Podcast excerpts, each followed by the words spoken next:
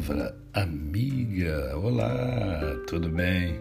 Hoje é segunda-feira, é mais um dia que Deus nos dá para vivermos em plenitude de vida, isto é, vivermos com amor, com fé e com gratidão no coração.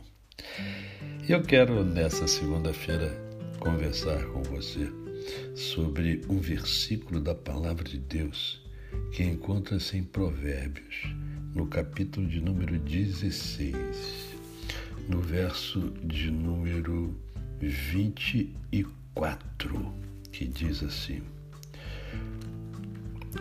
Palavras agradáveis são como favo de mel,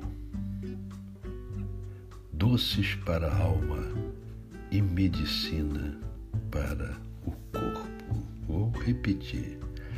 Palavras agradáveis são como favo de mel, doces para a alma e medicina para o corpo. Palavras doces, palavras agradáveis, palavras que fazem bem palavras que edificam, palavras que levantam o ânimo, palavras que tiram você da depressão, palavras que tiram você do fundo do poço, palavras que dão esperança a você. Serão essas as palavras que saem dos nossos lábios eu tenho tido muita experiência nesse sentido, nesse momento da minha vida. Tenho recebido muitas palavras agradáveis, como favo de mel.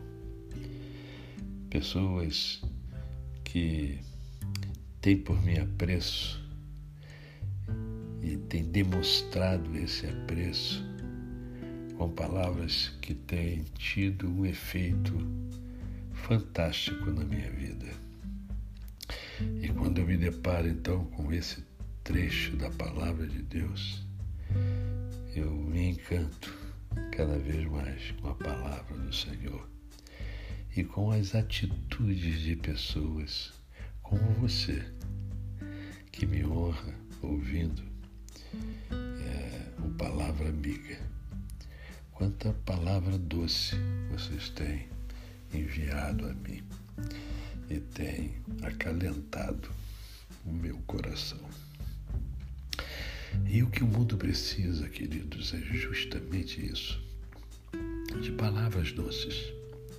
Vivemos uma época em que as palavras têm sido duras demais. As pessoas têm entrado em conflito, amigos irmãos em Cristo têm discordado de posições e muitas das vezes essa discórdia chega até a rompimento das relações. Essas não são palavras doces como favos de mel.